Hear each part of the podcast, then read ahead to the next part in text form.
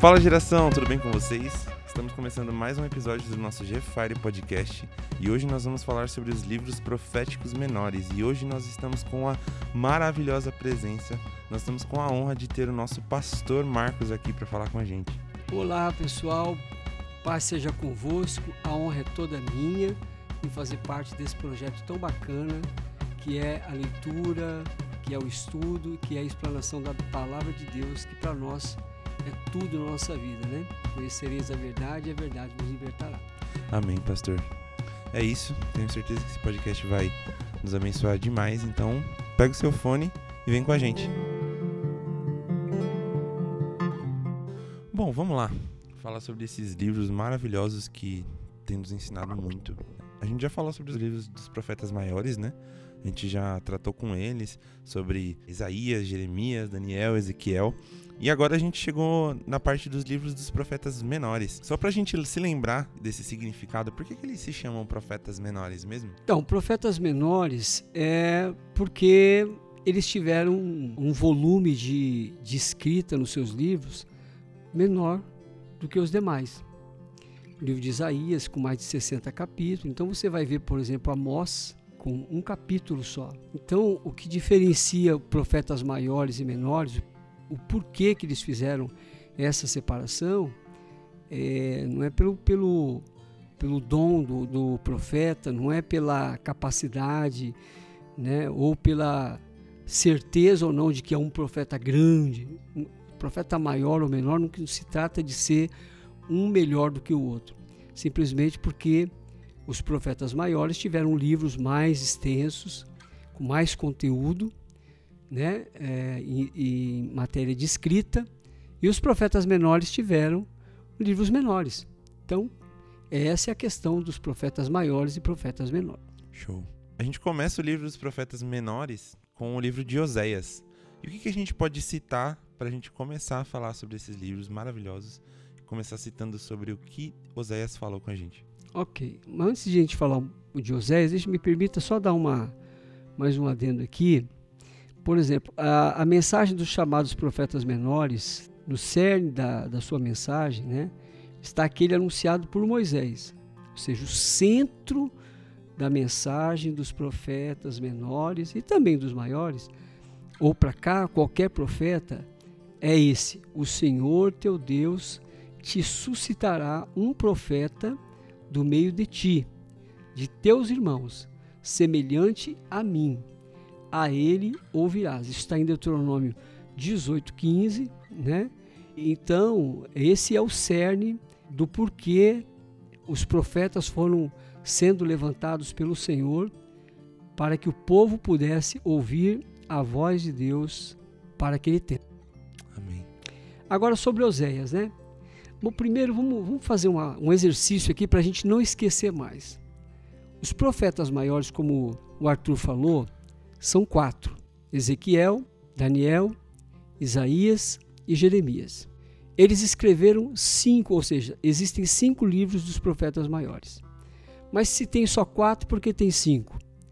Porque Jeremias escreveu Lamentações de Jeremias e também o livro de Jeremias. Então, um mesmo homem, um mesmo profeta, escreveu dois livros. Por isso que a gente tem quatro autores e cinco livros. Já os livros dos profetas menores são doze. É isso? É isso. E para a gente, tipo assim, gravar essa regrinha, é simples. É só você imaginar assim: os doze profetas menores é como se fossem os doze apóstolos do Antigo Testamento, né? É Fica mais fácil para a gente entender. Poxa, os 12 profetas menores eram como os 12 apóstolos lá do, do Velho Testamento. Então vamos falar um pouquinho sobre o Oséias.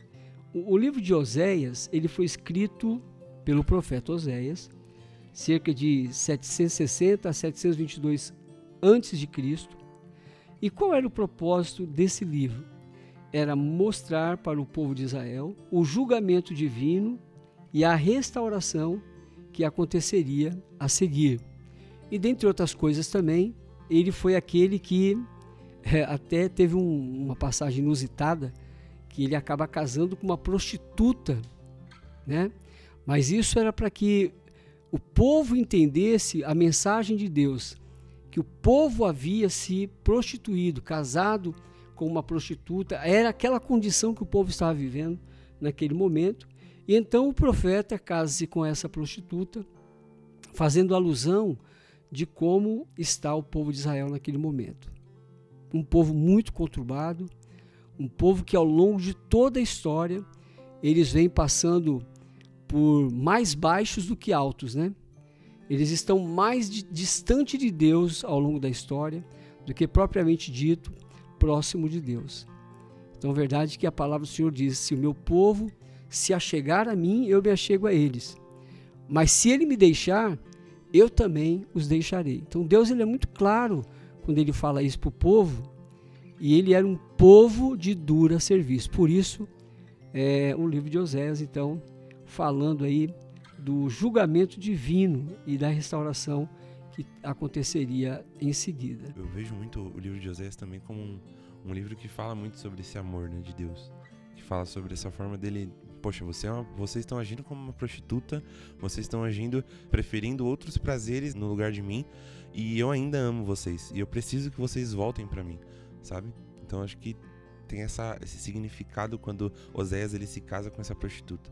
Ele mostra para Israel que Israel está agindo como uma prostituta, mas ela precisa voltar para os caminhos do Senhor. É, e o próprio Oséias também fala no capítulo 6, no versículo 3, dizendo assim: Então conheçamos e prossigamos em conhecer ao Senhor. As suas saídas como a alva é certa, e ele nos virá como a chuva seródia que rega a terra. Aqui ele está dizendo, né? Conheçamos e prossigamos em conhecer ao Senhor. Então ele chamando o povo, né? Não é um conhecimento apenas de palavra, mas de relacionamento. Por quê? Porque o povo, como eu disse aqui, é um povo de dura serviço, um povo que conhecendo a Deus muitas vezes está ali envolvido com idolatria, né, se distanciando do Senhor. Esses livros eles mostram pra gente um Deus muito relacional, né? É são livros de muito, muito julgamento, de muita decisão, mas é são livros que mostram muitas partes do amor de Deus e muito também julgamento, mas mostra o quanto Deus ele ainda tá ali para que a gente se aproxime dele, né? E falando sobre todos esses livros, vamos pro próximo, que é Joel. Okay. O que a gente pode falar sobre o livro de Joel? Sim, só é, dando mais uma, uma reforço, o Osés também é chamado livro da, da restauração, né?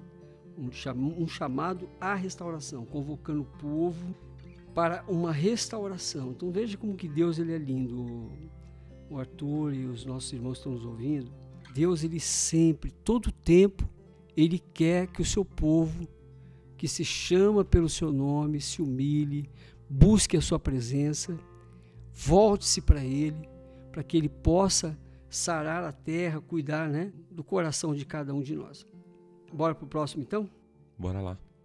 Vamos lá, livro de Joel, é verdade. Você perguntou sobre o livro de Joel. Bom, é, um dos propósitos, ou talvez o propósito principal de Joel, do livro, seu propósito é chamar o povo de Deus ao arrependimento diante da realidade da chegada do dia do Senhor né? Sendo que a data é incerta. Então ele, o, o Joel ele entra como um profeta que proclama exatamente isso, né? O arrependimento diante da chegada iminente do dia do Senhor. E também fala, né, da descida do Espírito Santo sobre toda a carne, falando, é, declarando ou apontando lá para o livro de Atos, na descida do Espírito Santo, que Deus haveria de encher toda a carne e um profeta que realmente foi muito usado por Deus e deixa uma palavra muito forte, muito poderosa para todos nós. Interessante esse teor meio escatológico né, do, do livro de Joel. E também interessante falar que o, o nome Joel significa o Senhor é Deus. Isso entra muito em foco né, com aquilo que ele fala no próprio livro. então, ó, veja só, em Joel capítulo 2, no versículo 11, olha só o que Joel fala: E o Senhor levantará a sua voz diante do seu exército, porque muitíssimo grande é o seu arraial, porque poderoso é executando a sua palavra, porque o dia do Senhor é grande e muito temível. E quem o poderá suportar? E aí no versículo 12 ele diz assim: Ainda assim agora mesmo diz o Senhor, convertei convertei-vos a mim de todo o vosso coração. E isso com jejum, não era só com, com né, tão arrependido, não, com jejuns, com choro e com pranto, olha só. Então, Joel ele é esse profeta que vem anunciando ou denunciando o pecado e chamando o povo ao arrependimento, né? Rasgai o vosso coração e não as vossas vestes, e convertei-vos ao Senhor vosso Deus, porque ele é misericordioso e compassivo, tardio em irar-se e grande benignidade, e se arrepende do mal. Quem sabe se não se voltará e se arrependerá e deixará após si uma bênção em oferta de alimentos e libação para o Senhor vosso Deus. Então, está aqui o 15, ó, tocai a trombeta em Sião, santificai um jejum, convocai uma assembléia solene, congregai o povo e santificai a congregação e ajuntai os velhos, os anciões, anciãos, congregai as crianças, ó, todo mundo, as crianças e os que mamam, saiam o noivo da sua recâmara e a noiva do seu aposento, chorem os sacerdotes, ministros do Senhor, entre o alpendre e o altar, e digam: Poupa a teu povo, ó Senhor, e não entregues a tua herança ao pobre, para que os gentios o dominem, porque diriam entre os povos: Onde está o seu Deus? Então veja que a mensagem de, de Joel é uma mensagem dura, mas também uma mensagem amorosa, né? chamando o povo para um arrependimento. Com toda certeza. O livro de Joel também fala né, da, dos gafanhotos, né? Quatro legiões de, de gafanhotos, o cortador, migrador, devorador, destruidor, que vem para assolar a plantação, a vinha, né? O que, que isso quer dizer? Que muitas vezes, ali o profeta está dizendo isso para o povo, o povo vai começar a passar por um problema de ordem é, financeira, porque naquela época nós não tínhamos um sistema financeiro como o de hoje, mas a colheita, o plantio era a maneira como eles faziam negócios, né? trocavam mercadorias e tal. Então, quando o povo plantava e colhia, ótimo, mas quando o povo plantava e não colhia, então aquilo era um desastre. Bom, até hoje nas grandes economias, nos agronegócios, aqui no Brasil mesmo, né? Se tiver geada, se tiver chuva de pedra, de gelo, isso acaba com a, com a plantação e a gente corre risco de perder uma safra inteira. Então, naquela época, o, o, o profeta está dizendo, né? mas ele está dizendo aqui, pior ainda do que uma chuva, do que uma neve, é uma praga, a praga dos gafanhotos, né? e mostrando para o povo, ó, é, é assim que vai acontecer. E, e, essas pragas de gafanhotos, que são também espirituais, elas estão agindo até hoje. E o interessante, isso aqui que é, o, o Arthur, que é mesmo a palavra de Deus, usando os profetas, 730 anos, 740 anos antes de Cristo, você vê que é uma mensagem tão atual que aquilo que eles estavam falando lá naquela época se aplica hoje. Porque hoje, de qualquer maneira, todos nós que estamos ministrando no altar, seja apóstolo, profeta, evangelista, mestres, pastores, seja é, um, um, ministro de louvor, não importa, cada um de nós estamos levando o quê? Uma palavra de arrependimento, uma palavra de, de, de insatisfação moral, da imoralidade que o mundo está vivendo, né, da injustiça social. Tudo isso aqui, na nossa época de hoje, é o que tinha naquela época, por exemplo, até na época do próprio João Batista, quando ele se opunha né, ao próprio Herodes, que estava vivendo com a sua própria cunhada, morando, morando tendo relações com a sua própria cunhada. Então, ele vem e denuncia, e, e João Batista foi o último profeta, né? Então é isso. Joel também é aquele livro do os, os jovens profetizarão, os velhos terão visões. Isso, é verdade. Então você veja só, é, é, a, é, a, é a palavra profética lá atrás é. que vem se cumprindo, se cumprindo. Quando chega no dia de Pentecoste, é uma curiosidade aqui, ó. Uma curiosidade é que quando a lei ela tinha sido dada para Moisés, a Bíblia diz que por causa da. Olha o povo rebelde de novo. Moisés está lá no Monte Sinai recebendo né, a, a, as leis tal, e o povo se rebelando, aquela coisa toda. Num só dia morreu 3 mil homens. Agora, olha que coisa interessante que eu ouvi isso, eu ouvi até a Gilene comentando isso. 3 mil homens morreram ali na lei. E no dia de Pentecoste, quando o Espírito Santo desceu, 3 mil homens aceitou Jesus. Aí você vê qual que é a grande sacada. É o que Paulo disse, a lei mata, mas o Espírito vivifica. Então, ali, ali no livro de Atos, quando a gente vê a promessa se cumprindo, Pedro chegou e disse, quando ele foi indagado: Vocês estão bêbados, sendo agora nove horas da manhã. Aí Pedro fala: Como nós estamos bêbados, sendo agora nove horas da manhã? Isso que vocês estão vendo é o que foi dito pelo profeta Joel. Vossos filhos serão cheios do Espírito Santo, os velhos terão visões, sonhos e tal. Isso é o cumprimento da palavra. Então veja que foi um profeta menor que aí, trouxe uma palavra, né, tão poderosa, citada pelo um dos grandes apóstolos que foi Pedro, né? Então a gente tem que entender que dentro da, desse quadro de profetas maiores, profetas menores, é apenas uma colocação, né, é, que foi feita pelo latim, pelo grego e até pelo próprio judeu. Existe uma, depois se der tempo eu vou falar um pouquinho sobre isso da Vulgata, essa coisa toda, da Septuaginta. E aí o que, que acontece? Acontece que todos os profetas, sejam maiores ou menores, não são nem maiores nem menores, são todos iguais. Cada um no seu tempo trazendo uma palavra de Deus, contextualizando, apontando para o futuro, para aquilo que haveria de acontecer. Amém. Vamos para o próximo então? Vamos? Livro de Amós. Opa! O que a gente pode falar sobre esse esse cara aí que Eita, enfrentou realeza. Amós, olha só, tio aqui. Amós foi escrito pelo profeta Amós, né? 760 a 750 anos antes de Cristo. E o objetivo era revelar o iminente castigo divino, ah, de novo, por causa dos pecados de Israel e de Judá, e também anunciar a esperança de restauração que haveria após o exílio. Então você veja que o Amós está aqui denunciando e já apontando o exílio para o povo de Israel, né? Mas por que, que o povo é exilado? Por que, que o povo ora está sendo cativo pela Síria, outra pela outra pela, pelos babilônicos, outra hora pelos romanos? É porque de alguma maneira, de alguma maneira, o povo está sempre se voltando contra a palavra do Senhor.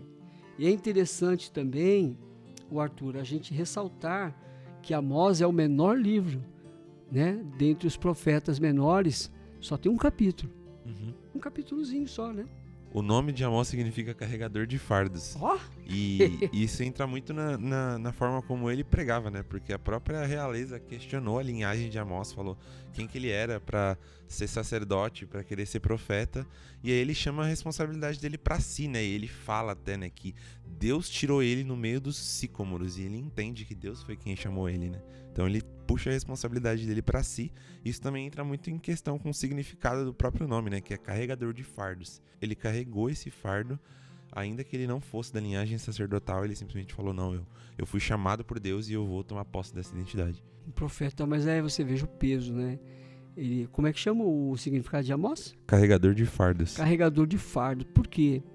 Porque pensa bem, quando Deus te chama, Deus ele te chama e te capacita.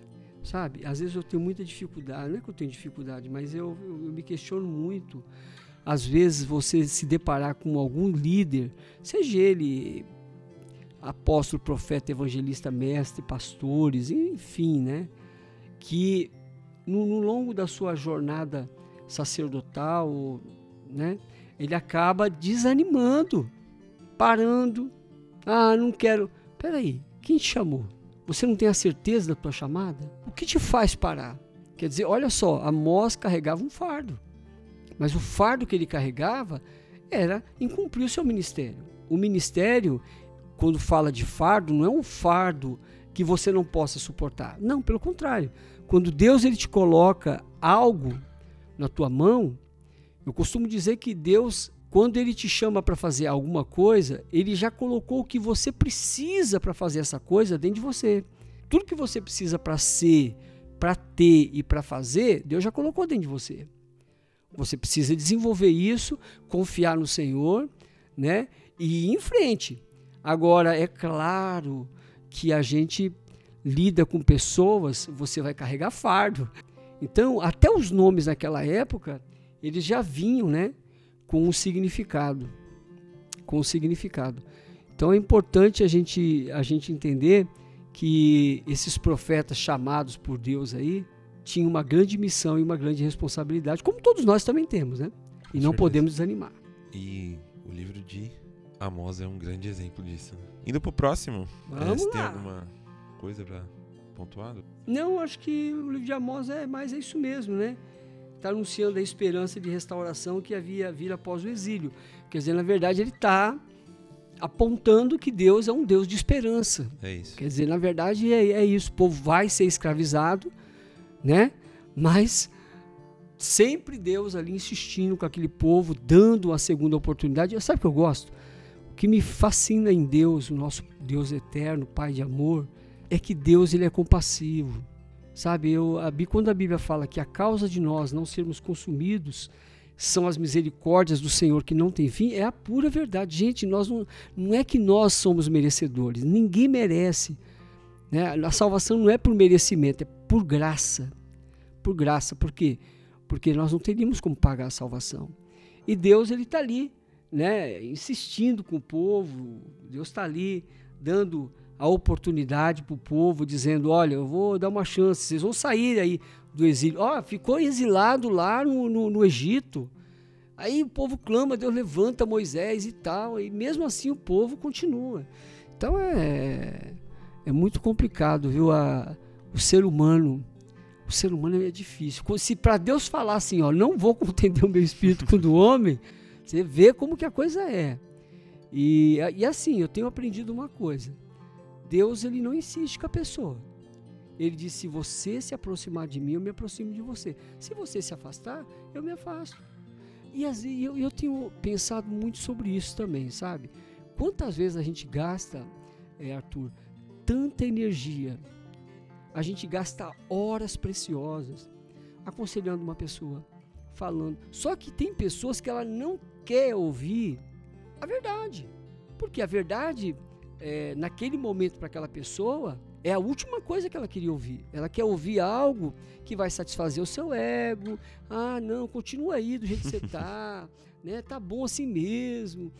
Aí você fala, você entendeu? Faz isso assim, o senhor, vou orar com você, vou jejuar por você, vamos caminhar junto, eu vou te orientar. Quando você estiver passando um problema, você me liga. Não fique escravizado Jesus não quer você escravizado, ele já te libertou, conhecereis a verdade, a verdade vos libertará. Mas aí a pessoa vira as costas, ela faz tudo errado. Ela faz tudo errado. Há casos, eu estava ouvindo um caso essa semana, a pastora fazendo, a, dando a aula dela é, no MQTI, e uma irmã falando que é, na escola que ela trabalhava, ela começou a perceber que tinha uma criança com um comportamento diferente criança estava com um comportamento estranho. E ela percebeu, como professora, chamou a mãe dessa criança e disse: Olha, o seu filho está com algum problema. Procura levar ele né, no, no médico, numa consulta, procura um pediatra para procurar saber o que está acontecendo. A mãe falou: Olha, ô, professora, o filho é meu, meu filho não tem problema nenhum, e a senhora pode deixar que dos meus filhos cuido eu. Nossa. É, Bom, passou então alguns, alguns anos, essa criança perdeu a visão. É, eu, vi, eu ouvi esse testemunho, hein? Foi ontem. Perdeu a visão. Agora, por que? Aí depois a mãe vem. Ai, professor. Poxa vida. Depois que o problema aconteceu, depois que você deixou de dar ouvido, porque foi uma pessoa soberba, arrogante, sabe? É difícil. Então, assim, eu, eu também, ultimamente, estou assim. Eu falo, oriento. Se a pessoa vai seguir ou não, eu não posso. Eu não posso determinar, vigiar se a pessoa vai fazer ou não, porque nem Deus faz isso. Deus nos é deu livre-arbítrio. Mas se a pessoa me procurar, para contar as mazelas, ai, quebrei a cara. Pois é, então quebrou a cara, agora você vai e conserte sozinho o seu erro. eu não tenho, eu não tenho uma segunda resposta para você consertar o seu erro que você já cometeu. Agora é você que tem que consertar. Exatamente. Então é, é sério, né? Deus ele, ele joga, Deus ele é amor, mas ele também é um Deus de, né? Enfim, justiça. É isso. Bora lá para o livro de Obadias. Oba! Oba! Obadias, o autor foi o profeta Obadias, 586 aproximadamente antes de Cristo. E o livro ele mostra o encorajamento ao povo de Judá que estava enfrentando problemas vindos de Edom, dos edomitas. Oh, veja, veja, olha que coisa aqui, ó. só nisso aqui a gente já já vai entendendo os problemas que o povo de Israel se metia, né? Mas aqui o Obadias ainda está vindo para trazer uma palavra de encorajamento. E ó, eu vou te dizer que 99% dos problemas que o povo de Israel adquiriu e que os profetas vinham atrás, né, dando vamos dizer assim, uma palavra dura, uma palavra de, de apontando o problema, apontando correção, apontando juízo, era porque o povo estava se afastando de Deus. Mas aqui o, o Obadias vem trazendo uma palavra de encorajamento. Eu acho que não tem coisa mais fantástica na vida de quando você pode encorajar alguém, quando você pode levar uma pessoa a se reerguer, né? a, a buscar uma saída para a sua vida. Agora, aquele detalhe, quando a pessoa quer. Porque não adianta você entrar como um profeta na vida de uma pessoa, aí você entra como um conselheiro, você é um jovem, você tem alguém que você está acompanhando, está discipulando. Você está ali, você liga, você manda o WhatsApp, você vê como é que você está, como é que você está. Aí daqui a pouco a pessoa, ah, tô, tô, tô saindo da igreja, tô indo para balada. Ora, nós, nós vamos colher aquilo que nós plantamos, gente. Com certeza. Né? Então, a gente, é claro, chama as pessoas para o arrependimento? Sim, chamamos. Chamamos as pessoas ao encorajamento, né? Vai, você pode, você vai conseguir, sim. Mas se a pessoa não se mover, ó, quando você muda, tudo muda ao seu redor. Se você não muda, nada muda. E o pior de tudo é que nenhum de nós podemos mudar ninguém. Eu não consigo mudar o Arthur, o Arthur não consegue me mudar, eu não mudo minha esposa, minha esposa não me muda. Por quê? A mudança ela tem que partir de você. Quando Jesus ele perguntou para o ceguinho: O que você quer? Eu quero ver. Aí olha, olha o contraste. Quando ele pergunta para o paralítico de, do tanque de Betesda: O que você quer? Ah, eu estou aqui, ninguém me joga na. Mano, eu não estou perguntando isso, estou perguntando o que você quer. Ah, é porque ninguém me joga, outro vai na minha frente, papapá. O que você quer? Então, as pessoas precisam ter definido o que elas querem, né? Nós, nós temos a predisposição, igual o profeta Obadias, de encorajar as pessoas, de ser um canal de Deus para ajudar outras pessoas. Mas a pergunta é: as pessoas estão abertas para receberem essa ajuda, esse encorajamento, né? esse, esse auxílio, esse discipulado? Né? Esse discipulado, nós estamos trabalhando com células. Agora veja, na célula nós ganhamos, consolidamos, discipulamos, treinamos as pessoas para que elas se tornem líderes potencial e elas também façam aquilo que a gente ensinou elas, né? O Jesus disse: "Aquilo que vocês aprenderam de mim, vão e façam. E façam discípulos que vão fazer aquilo que vocês vão ensinar para eles." Né? Então, Paulo fala a Timóteo: "Aquilo que você aprendeu de mim, confia a homens." Né? Homens sábios, homens cheios de fé, homens. Então veja, é muito importante a gente entender isso. Corretíssimo, pastor. É, a gente, eu, eu, dei o significado do nome do, de alguns aí também. E Obadia significa servo do Senhor. Ah, que legal, então, tá vendo? Legal a gente pontuar servo isso. Servo do Senhor, legal. Indo pro próximo livro, Jonas, pra gente né, dar continuidade nesse bloco né, de Obadias, hum. Jonas e Miqueias. Jonas, o que, que, a gente pode falar sobre o livro ah, Jonas? O Jonas é, olha, o Jonas é gente boa, hein? Bom, vamos ver um pouquinho, né? O famoso profeta fujão, né? É. O livro de Jonas não se sabe exatamente quem escreveu, né? Esse livro que toma o nome do seu personagem principal, o profeta Jonas. A data foi aproximadamente 613, 650 a 613 a.C. E, e tem o propósito de convidar os israelitas a entender os propósitos de Deus quanto à sua misericórdia e soberania a outras nações. Agora veja só, o livro de Jonas ele é muito interessante porque Deus ele, ele tem um, um propósito em tudo que ele faz e o propósito do Senhor sempre é trazer juízo, trazer misericórdia, trazer correção.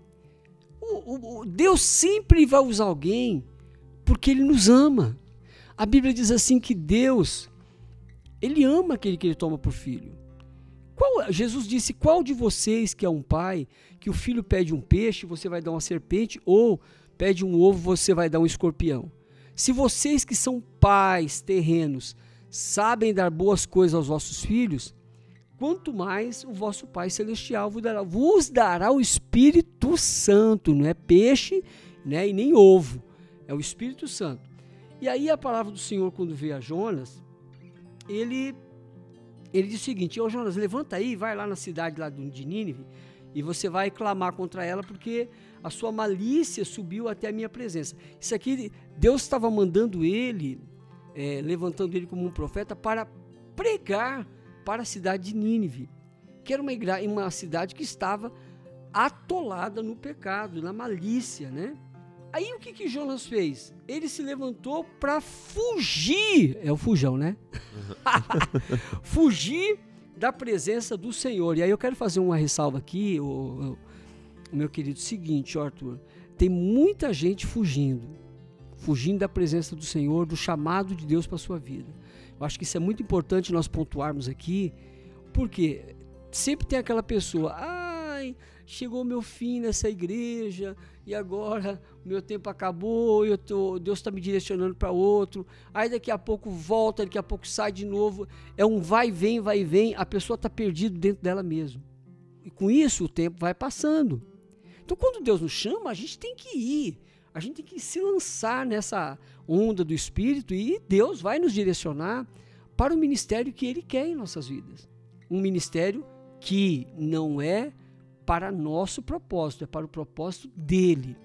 Quando, quando Paulo fala que nós somos um só corpo com muitos membros e cada membro tem o seu valor, a mão, porque não é pé, não pode dizer que não faz parte do corpo e vice-versa. O pé também não pode dizer que não é do corpo porque ele não é mão. Não, porque Deus colocou cada um como ele quis, está tá lá escrito, como lhe aprouve, né? Para aquilo que for útil. Então veja, o teu dom. Eu fico fascinado quando eu vejo você tocar. Você toca maravilhosamente bem, você canta maravilhosamente bem, você é uma pessoa extremamente dedicada no que você faz. Eu fico feliz, mas é o teu, é o teu chamado. Entendeu? Você tem um chamado maravilhoso, está aqui, ó, conduzindo essa, essa, esse podcast. Meu, pensa.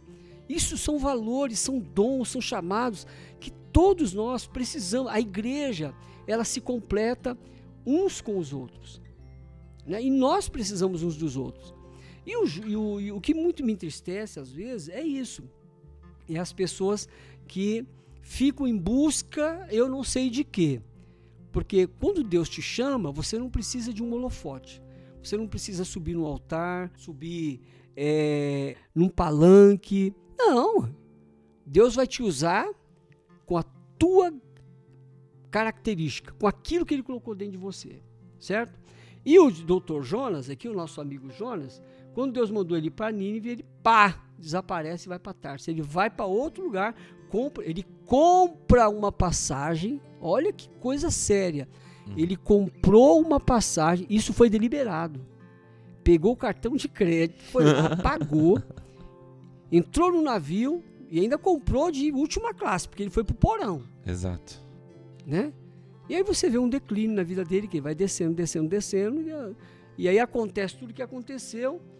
Por quê? Porque ele simplesmente desobedeceu a, a palavra do Senhor ou a determinação do chamado de Deus na vida dele. Esse é um perigo, quando nós nos desviamos do propósito, do chamado que Deus tem na nossa vida. Muita gente começa bem e termina mal. E isso é um perigo que nós temos que tomar cuidado. E o Jonas, não obstante, é, foi isso que aconteceu, né? Era para ele ir lá pregar na cidade, né? E dizendo, olha, Deus vai destruir a cidade, enfim. e ele simplesmente começou a dormir dentro do navio, esquecendo o propósito do chamado dele. Até que ele foi parar né, no ventre da baleia por conta de tudo que aconteceu no barco lá. E nada fica escondido, eles jogaram sortes e acabou caindo nele. E, aí ele, ele se autodenunciou, né? Sou eu o culpado. Eu acho que ele queria morrer. Será? É, me joguem no mar, ele falou, e tudo vai acabar. Então você veja como é que uma pessoa que tem um chamado de Deus para a vida dela. Foge desse jeito. É, aí. foge ao ponto de dizer, me joguem no mar. Se jogar no mar, numa tempestade, o que vai acontecer? No mínimo é morrer. Morrer, só no mínimo. Só. Né? E aí Deus manda um peixe para engolir ele, porque é- esse é o grande problema. Ou, ou você entende que Deus tem um propósito para a tua vida, ou então, meu querido, muitas vezes a gente vai acabar pa- pagando um preço alto e acabando na barriga de um peixe. É só pra. O peixe na tua barriga é uma coisa, agora você, na barriga do do peixe. O que mais você quer saber aqui? Vamos lá. É legal que Jonas ele quis ir embora mesmo da, da cidade que ele estava indo, né? Porque Uhum. Nínive era o lugar dos assírios, né? Sim. E ele tava com, com muito medo de chegar para pregar por lá. Tanto é que ele foi de Jope, onde ele tava, era 800 quilômetros para Nínive. Só que Tarsis, para onde ele comprou a passagem, era 3 mil quilômetros de Jope. então ele foi, tipo assim, Ele queria fugir 1.200, mesmo. de 2.200 quilômetros a mais de, de distância de, de, de onde ele queria ir, sabe? Nossa, que, que coisa importante de, de citar, né? Agora é interessante que depois que ele caiu dentro da barriga do peixe e não morreu, três dias lá dentro, no primeiro versículo, capítulo 2, a Bíblia diz que Jonas orou, dizendo ao Senhor Deus, né, lá dentro do peixe, na minha angústia clamei ao Senhor e ele me respondeu do ventre da sepultura. Gritei e tu ouviste a minha voz, porque tu me lançaste, tu me lançaste no profundo, no coração dos mares, e a corrente das águas me cercou, todas as tuas ondas e as tuas vagas têm passado por cima de mim. Agora, olha o que ele está falando aqui, porque tu me lançaste no mar. Foi Deus que lançou ele no mar? Ele que se lançou, né? Aí cadê a autorresponsabilidade? O único responsável pelas coisas que acontecem comigo ao meu redor sou eu. Deus não mandou ele para Tarsis, mandou ele para Nínive. E aí eu, eu, eu quero chamar a atenção de cada um que nos ouve aqui, que estão compartilhando com a gente, o perigo de você mudar de rota no meio da sua caminhada, da sua trajetória. Se Deus falou para você fazer algo, se Deus te apontou um caminho, se Deus está te mostrando uma direção, não importa o que é, ah, mas ah, eu gostaria de fazer algo maior. Não, você tem que ser fiel no pouco. Só quando você é fiel no pouco que Deus consegue te colocar na- na- no maior. Ou você sabe qual foi a minha primeira coisa que eu fiz na igreja quando eu me converti? Diga lá. Lavar banheiro. é? Eu lavava o banheiro da igreja. Lavava os banheiros da igreja, lavava os azulejos da igreja, que era uma congregação pequenininha, né? devia ter uns 40, 50 metros quadrados. Eu, a pastora, nós ia lavar os azulejos, porque a parede daí era um bar, né? Era um bar que nós alugamos, Sim. que virou igreja. Depois compramos e construímos a igreja lá no Helena. E a gente ia lavar. Então veja, eu jamais imaginei que eu estaria hoje pastoreando uma igreja como essa aqui. Jamais, gente. Mas veja, o teu futuro depende do teu presente. É isso. Se você quer galgar coisas lá na frente, melhores e maiores, comece a plantar aqui agora, no pouco, e Deus no muito vai te colocar. Amém. Tem tanta coisa de Jonas, né? Tem muita coisa pra gente falar de Jonas, se a gente pudesse. Olha, você sabe que é, você sabe que o Jonas, depois que Deus falou que ele, a baleia vomitou ele e tal, aí ele foi e pregou, né? Quando ele sai pregando lá, é interessante que a- na cabeça dele ele achou realmente que Deus ia matar todo mundo. Né? Ele falava o seguinte: começou Jonas a entrar pela cidade, caminho de um dia, e pregava dizendo: Ainda 40 dias e Nínive será subvertida. Os homens de Nínive creram em Deus, ó, pela palavra dele.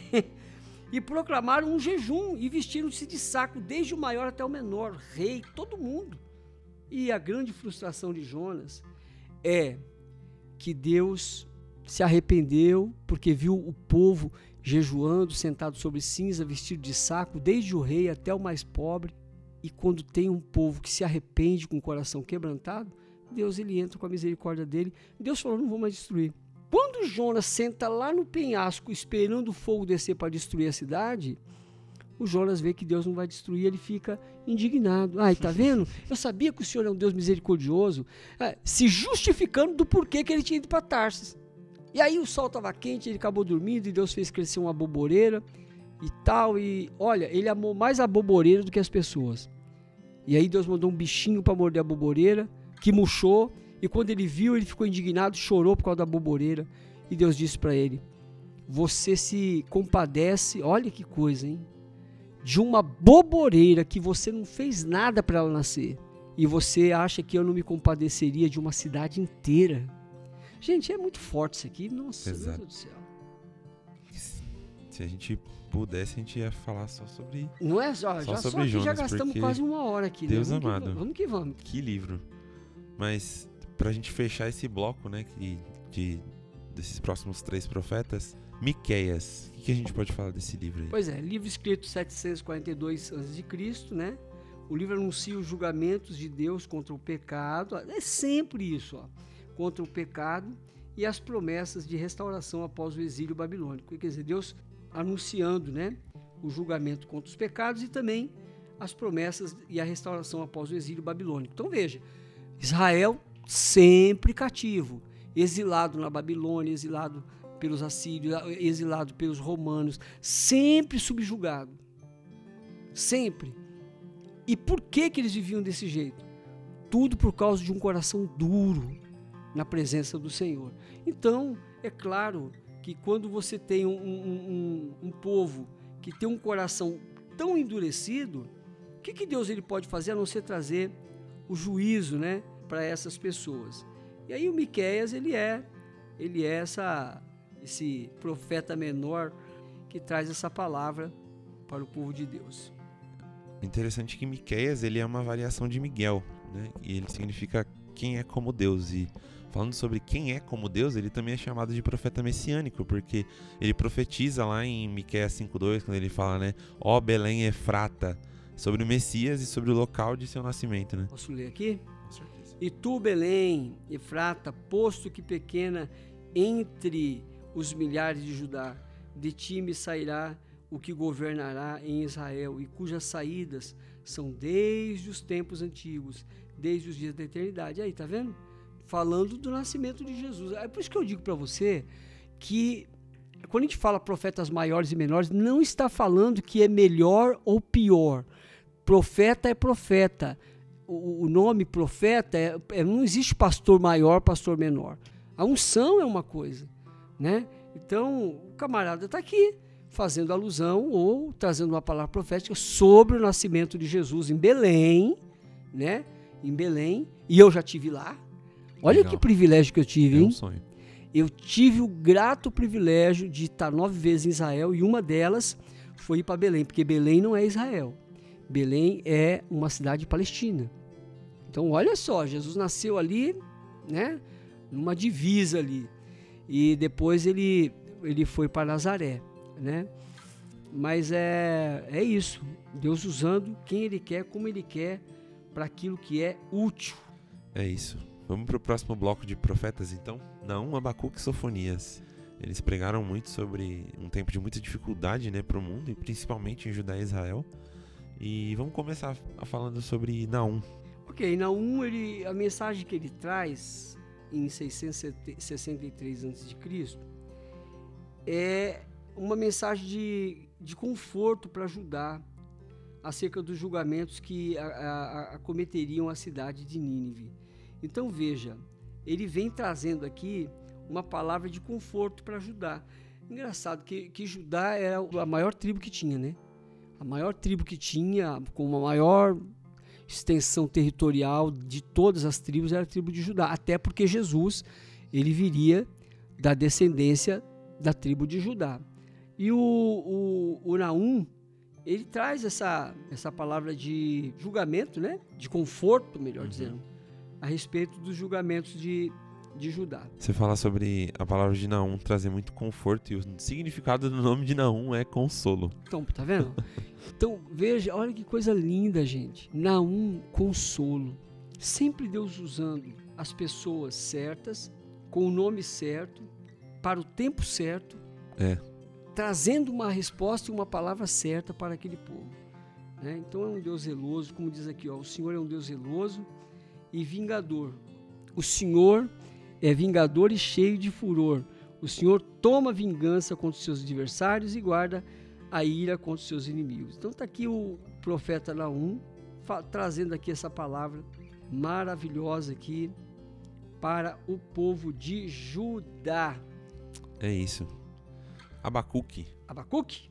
É isso, vamos para Abacuque. Abacuque, vamos lá. Escrito também pelo profeta Abacuque, né? Tudo dentro desse período de 605. Vai saindo um profeta, vai morrendo, vai entrando outro. Deus nunca vai deixando o espaço no tempo. Por isso que eu digo, gente, olha, Deus falou assim para Josué: Josué, meu servo Moisés é morto. Levanta e faça esse povo entrar. Agora é você. Então veja, Deus sempre vai levantar alguém, porque ninguém vive para semente, né? Ninguém vive eternamente. Então sempre Deus vai levantar alguém para um tempo determinado e por isso que nós temos que preparar uma geração que, que há de suceder, cheio de graça, de unção, melhor do que nós, para dar continuidade naquilo que a gente está fazendo, né? O propósito desse livro era guiar o povo de Israel em direção à fé em Deus durante o período terrivelmente conturbado que se seguiria. Ou seja, então haveria de vir um momento de muita tribulação, de muita luta, de muita aflição. E então o profeta Abacuque, ele traz essa palavra de direcionamento de fé em Deus durante esse período. Então veja, no livro de Abacuque aqui, tem um versículo que nós até cantamos, né? Uma canção que fala ainda que a figueira não floresça, tal. Deixa eu ver se eu acho aqui para nós aqui darmos uma lida aqui, ó. 3:17 diz assim, ó: Ainda que a figueira não floresça, nem haja fruto na vide, ainda que decepcione o produto da oliveira e os campos não produzam mantimento, ainda que as ovelhas da malhada sejam arrebatadas e nos currais não haja gado. Olha o versículo 18, que coisa linda. Todavia, né? Eu me alegrarei no Senhor e exultarei no Deus da minha salvação. Deus é a minha força e fará os meus pés como da serva e me fará andar sobre as minhas alturas. Então veja que, olha, ele está dizendo, ainda que tudo diga não, como é?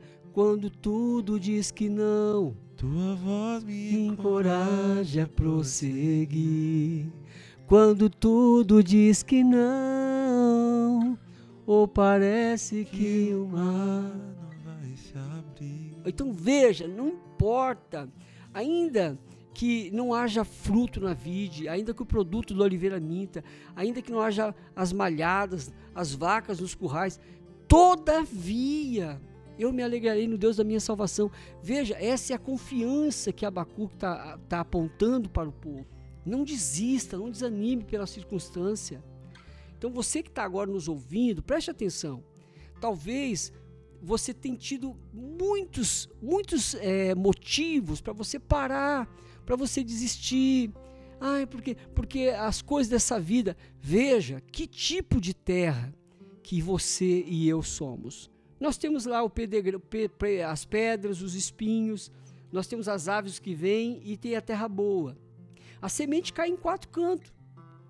Mas só a Bíblia diz que só num lugar vingou. Mas por causa disso a gente vai parar de semear? Não.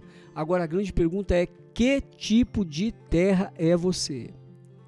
Porque essa semente, ela precisa crescer. Essa semente, ela precisa é, é, produzir frutos. Porque esse é o nosso propósito: ir e dar frutos. Então, não fique olhando para aquilo que não está acontecendo aos teus olhos, porque aquilo que os teus olhos não vê, Deus já tem preparado, não é isso que a Bíblia diz? É isso. Nem olhos viram, nem ouvidos ouviram, nem desceu ao coração do homem as coisas que Deus tem preparado. Então, siga em frente, sem olhar para a circunstância, ainda que tudo diga que não está certo, Deus continua no controle. Abacuque significa abraço, né? E ele foi eu até gosto de falar de Abacuque porque ele foi um músico, né? Levita ali pro, para o templo né, de Jerusalém.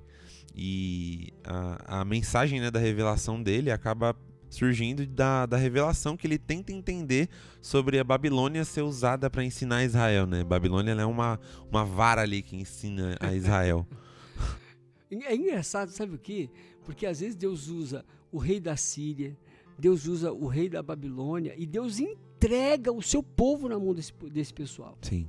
Entrega. E olha, você vai falar, por exemplo, de Nabucodonosor, né? Da Babilônia você vai ver o Ciro mesmo, da, da, o rei Ciro. Então você vai vendo pessoas assim extremamente capacitadas por Deus e que não era do povo de Deus. O próprio o próprio Nabucodonosor mandou fazer uma estátua, mandou jogar Sim. os meninos na, na, na, na, fornalha, aquela coisa toda. Mas no final Deus fez ele ficar sete anos vivendo como um animal, perdeu os sentidos humanos, viveu como uma fera, criou unhas de, né? Imagina, ficou como vivendo com um bicho. Depois de sete anos, Deus permitiu voltar de novo seu sentido e então ele olhou para o céu e disse: Realmente o Senhor é Deus. Quando Deus fala assim na palavra, que Deus é aquele que abate quem se exalta, mas exalta quem se humilha, olha, gente, isso é uma coisa muito séria, viu? Vamos para Sofonias então, pastor. Sofonias! O autor é o Sofonias. Qual que é o, significado do nome Sofonias? É, o Senhor esconde. O Senhor esconde, ó. Seu principal propósito é convidar o povo ao arrependimento diante da invasão babilônica e também fortalecer a esperança numa restauração após o período de exílio. A mensagem foi um importante recado de Deus para a nação de Judá, certo? Sim. O que levou a nação, sob liderança de Josias, a promover reformas religiosas. Ok, então veja, Deus também sempre vem levantando reis, homens, para mudar, né? para promover uma reforma, mas não é uma reforma na, na lei, não, não é isso, mas é uma reforma dentro do, do da, da, maneira como o povo está vivendo, né? trazendo uma, uma, uma, uma consciência de que o povo não pode adorar queimando os ídolos, colocando para fora, porque é uma coisa engraçada, o Arthur, desde que o povo saiu da, do Egito, eles saíram com deuses do Egito. O problema não é sair do Egito, o problema é o Egito, sair, né?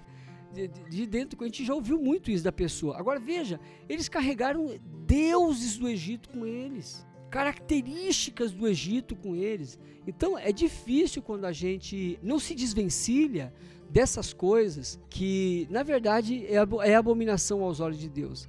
Então essas reformas que, que o povo estava passando elas são importantes. É, isso, aliás, até para a nossa vida hoje, contextualizando hoje, nós precisamos passar por uma constante reforma. Existe uma igreja aí muito tradicional, eu não vou falar o nome da igreja. O, o missionário dessa igreja morreu, faz uns cinco anos que ele morreu. Uma igreja muito grande aqui, mas muito rígida Aquela igreja que não pode isso, não pode aquilo, não pode, não pode, não pode, não pode, porque o, missionário teve revelação de Deus assim, assim, assim, não pode, não pode, não pode, não pode. Agora, o neto desse missionário está assumindo o trabalho com jovens. Agora você imagina, o camarada vem com sapatênis, o camarada vem com calça jeans, cabelo cortadinho. Deus amado. Não veja, de fato, de fato é uma quebra drástica de um paradigma.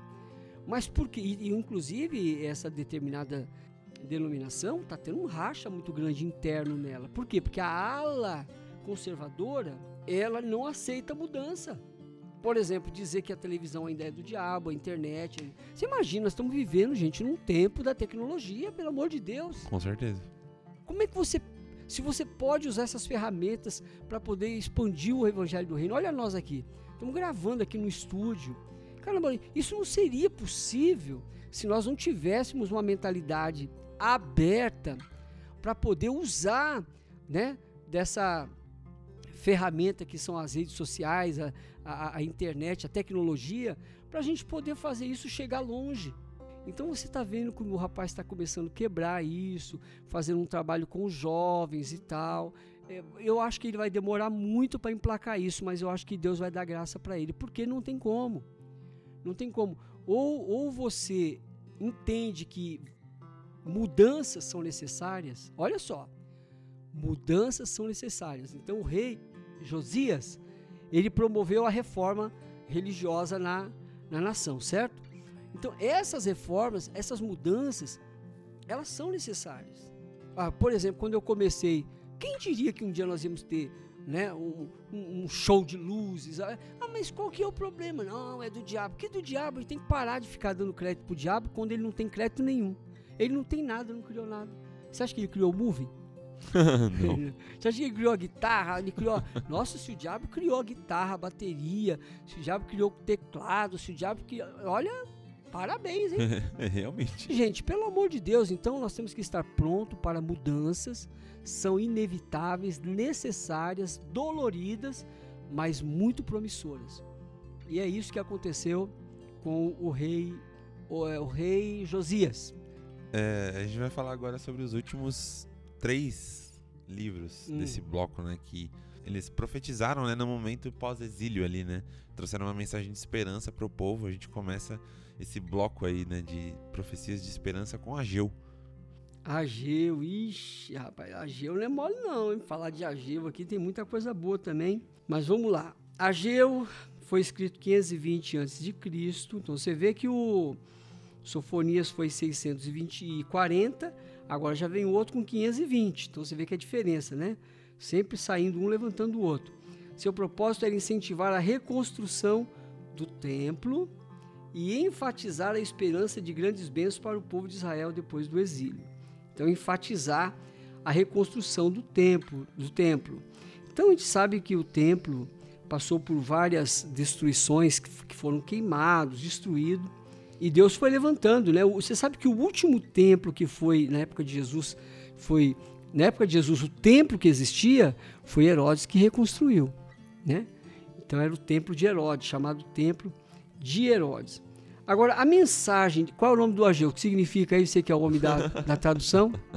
É, ele significa alegre e festivo e é chamado de Eu Profeta, ou também Embaixador do Senhor. Ah, alegre e festivo. Esse cara podia estar aqui na festa country, né?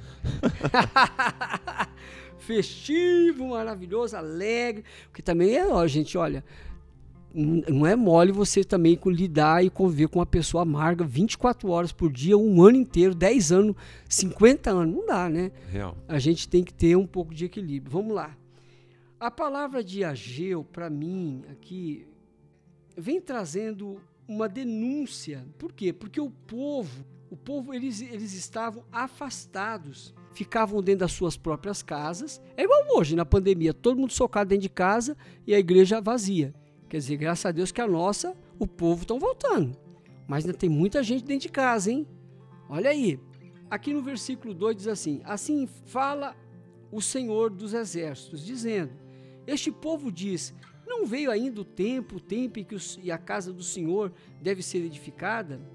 Veio, pois, a palavra do Senhor por intermédio do profeta Ageu, dizendo: Porventura é para vós tempo de habitardes nas vossas casas forradas, estucadas, enquanto esta casa, a casa de Deus, fica deserta?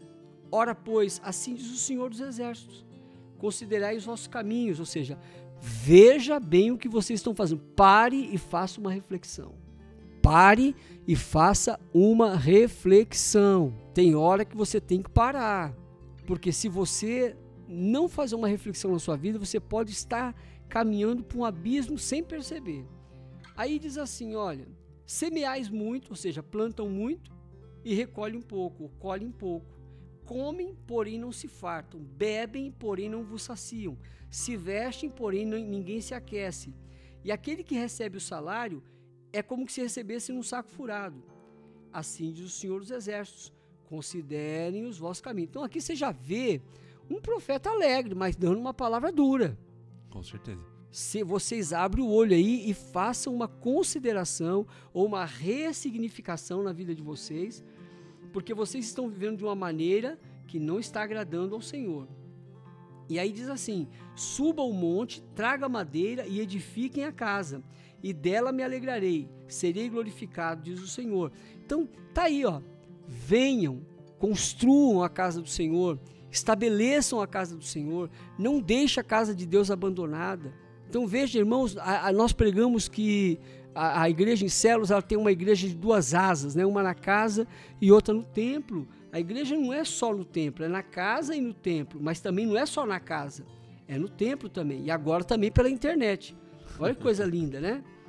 Então, olha só, esperastes muito, mas em, em, em vez de, de muito, veio pouco. E esse pouco, quando veio a vocês, para casa, eu, eu dissipei com um sopro. Por que causa? Disse o Senhor. Por causa da minha casa que está deserta, e enquanto cada um de vocês corre dentro da própria casa de vocês. Por isso reterá os céus o seu orvalho e a terra deterá os seus frutos ou seja, você não vai a coisa vai começar a fechar, Deus vai fechar as portas. É isso que Deus está falando através de Ageu para aquele povo. Agora veja, ah, pastor, foi para aquele povo, mas é para nós. Lembre-se que os profetas menores do, do Velho Testamento são os apóstolos né, do Velho Testamento que estão trazendo uma palavra para o povo, inclusive para nós aqui nesses dias, tá?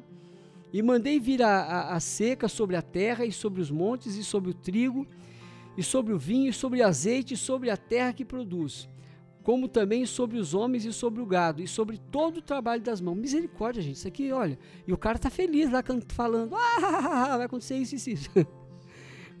então Zorobabel, filho de Sealtiel, e Josué, filho de Josadac, sumo sacerdote, e todo o povo restante, obedeceram à voz do Senhor seu Deus e as palavras do profeta Ageu, assim como o Senhor Deus enviara, e temeu o povo diante do Senhor. Então Ageu, o mensageiro do Senhor, falou ao povo conforme a mensagem do Senhor, dizendo: Eu sou convosco, diz o Senhor. Tá aí, essa é a mensagem.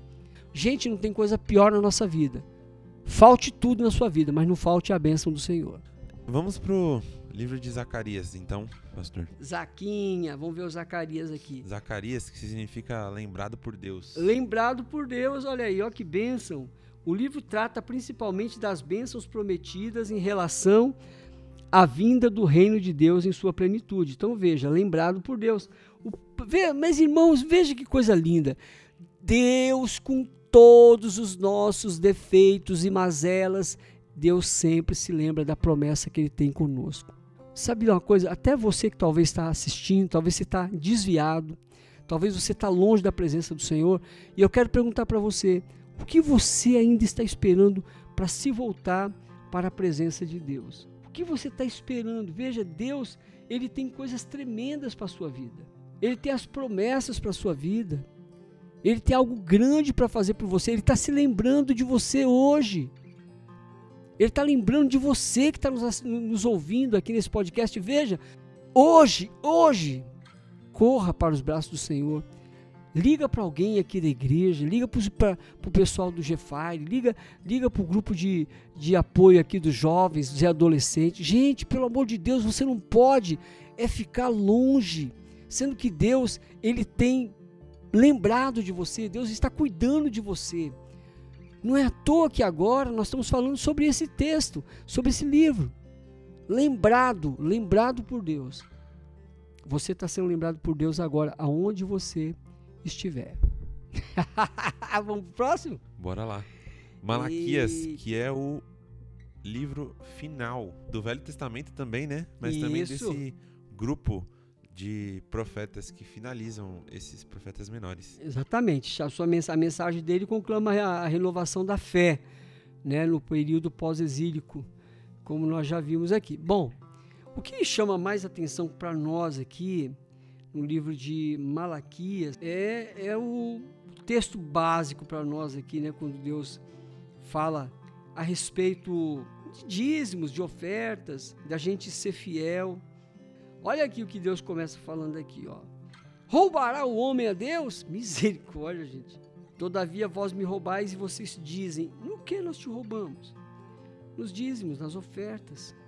Com maldição sois amaldiçoados, porque a mim me roubais. Sim, toda essa nação. Trazei todos os dízimos da casa do tesouro, para que haja mantimento, manutenção na minha casa. E depois fazei prova de mim. Nisto, diz o Senhor. Se eu não vos abrir a janela do céu e não derramar sobre vocês uma bênção tal que dela advenha a maior abastança, suficiente para a recolheres. Então, e por vossa causa, diz ainda mais aqui, ó, repreenderei o devorador, e ele não destruirá os frutos da vossa terra, e a vossa vide no campo não será estéril, diz o Senhor dos Exércitos. E todas as nações vos chamarão de bem-aventurados, porque vós sereis uma terra deleitosa, diz o Senhor dos Exércitos. Olha só, eu, eu, eu vejo que o livro, o livro de Isaías ele tem uma mensagem muito forte. E tem muita gente que, se pudesse rasgar esse texto da Bíblia, rasgava. Tem gente que não gosta de ouvir isso. Mas normalmente, o Arthur e os demais que estão conosco aqui, são pessoas que têm problema. Gente que tem problema com, com dinheiro, ela tem problema a vida inteira. Ou ela rompe isso, ou ela muda isso, ou ela muda a vida dela, a maneira de lidar com isso, ou ela sempre vai ser escrava disso. Por incrível que pareça, essas pessoas nunca prosperam. A maioria dessas pessoas vivem endividadas. A maioria dessas pessoas não tem um futuro certo. São pessoas inseguras. São pessoas dominadas pelo dinheiro, pelo cartão de crédito, endividadas. Tudo por quê? O dinheiro as domina. Jesus ele falou e deixou bem claro: ou você serve a Deus ou você serve a Mamon, que é o príncipe das riquezas, o demônio das riquezas. Então, a gente tem que ter isso bem claro na nossa vida, que por que, que eu tenho que dar? Por que, que eu tenho que dar? Não é por que, que eu tenho que dar. Eu faço porque eu sinto prazer em fazer. Isso não me faz falta. Veja só, naquela época lá, nessa época principalmente, qual que era a atividade econômica daquela época? Ah, era agricultura, era a criação de animais. Eles não tinham um sistema financeiro como o nosso hoje.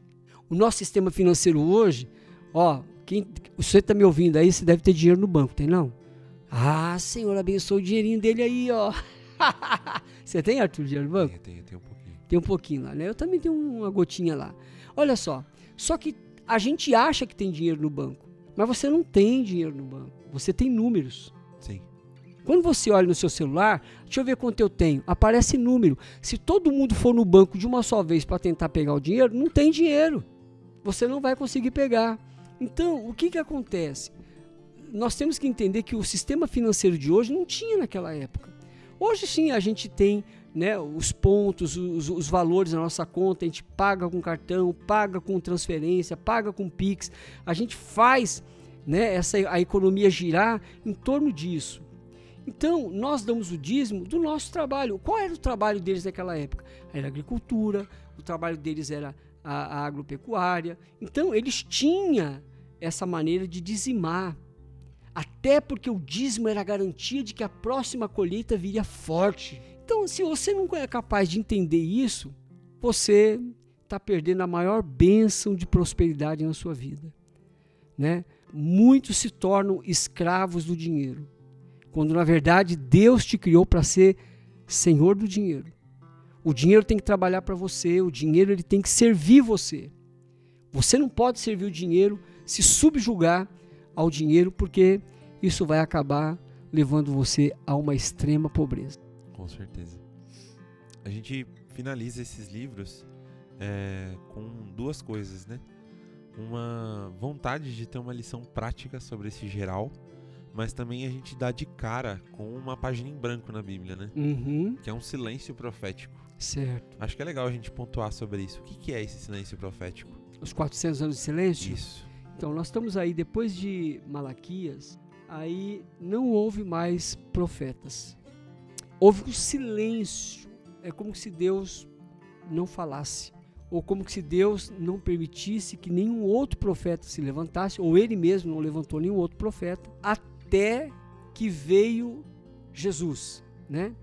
Quando Jesus ele está sendo já planejado na mente de Deus, Deus já faz com que Isabel engravide de João Batista. Então, quando Isabel já está de seis meses grávida de João Batista, aí o anjo aparece a Maria e faz o anúncio do nascimento de Jesus. Então, João Batista foi último profeta. O último profeta foi chamado João Batista.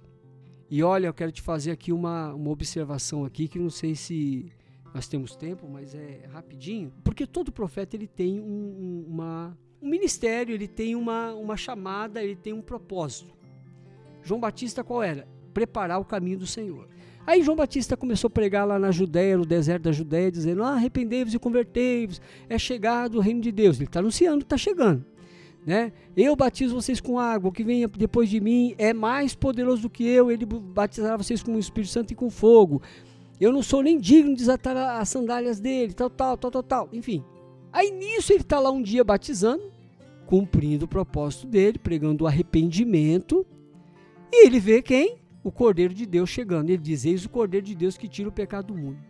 Quando Jesus fala, olha, me batiza, ah, não vou batizar, não posso nem desatar sua sandália, não sou digno, você é maior do que eu. Jesus disse, eu sei, mas deixa por um momento para que se cumpra a escritura. Aí ele permitiu e batizou Jesus. Ali acabou o ministério de João Batista. Ele podia ter parado, ou ido seguido Jesus, ele podia ter feito qualquer outra coisa. Mas o camarada insistiu em fazer aquilo que já tinha acabado. Aí, quando você começa a fazer o que você não deve fazer, você arruma confusão. Primeiro ele vai mexer com Herodes. O que, que ele tem que ir lá meter o pau no Herodes, seu, seu, raça de víbora, bababá, bababá. Acabou no fim que quem fala demais perde a cabeça, né? Literalmente. Literalmente. E você sabe uma coisa muito séria. Os discípulos de João Batista ele mandou, quando ele estava preso, ele mandou ir perguntar para Jesus: És tu mesmo, Cristo? Ou nós temos que esperar outro? Veja, ele duvidou. Como que alguém tem um contato, uma revelação, ouve a voz de Deus lá no Jordão, vê o céu se abrir, o Espírito Santo descendo sobre ele, e ainda vai e pergunta: será que ele não entendeu que ele era apenas o que estava preparando o caminho ou ele achava que ele era o caminho? E aí Jesus falou: ó, volte para o seu discípulo lá, para o seu mestre, e diga para ele: os cegos veem, os aleijados andam, e diga para ele: homens nascidos de mulher, não há ninguém maior do que João Batista. Porém, quem quiser ser maior do que ele, seja o menor.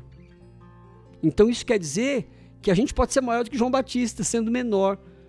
A mensagem que parece que Jesus diz é: pô, João Batista, você podia ser um pouquinho mais humilde agora, né? Estava chegando no seu fim, estava indo tão bem. Então, gente, nós temos que tomar muito cuidado, né? Esse período do silêncio aconteceu e quando Deus levantou um profeta, foi para cumprir o propósito dele através do seu filho Jesus. Amém.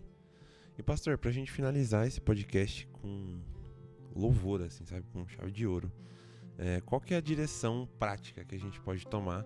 Se a gente for sintetizar, assim, é muito difícil sintetizar mesmo, assim, né, 12 livros. Mas pra gente achar uma mensagem central que todos esses livros eles acabam falando sobre. Né?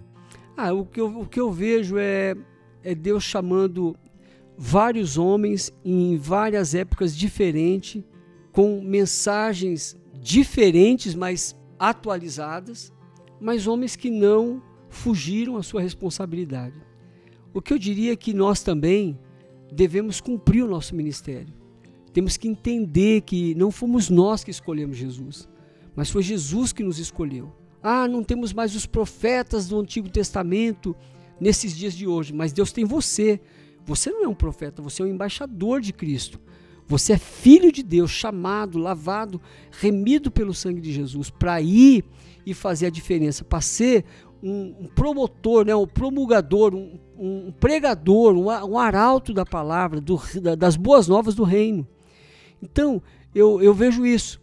Que Deus não vai levantar mais Zacarias, não vai levantar Malaquias, vai levantando você. José, Maria, Antônio, onde você está, aonde você estiver, você é um representante de Deus para esse tempo, para trazer uma revelação de Deus para todas as pessoas. Amém. Que sejamos precursores é isso aí. de Cristo. Pastor, muito obrigado pela sua presença. Ai, foi obrigado tão bom. por conversar. Que papo maravilhoso.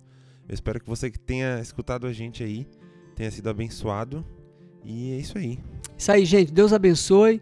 Estou muito feliz, muito orgulhoso de todos vocês. Um beijo bem apertado no coração de vocês. Tchau, tchau, gente. Tchau. Até o próximo episódio.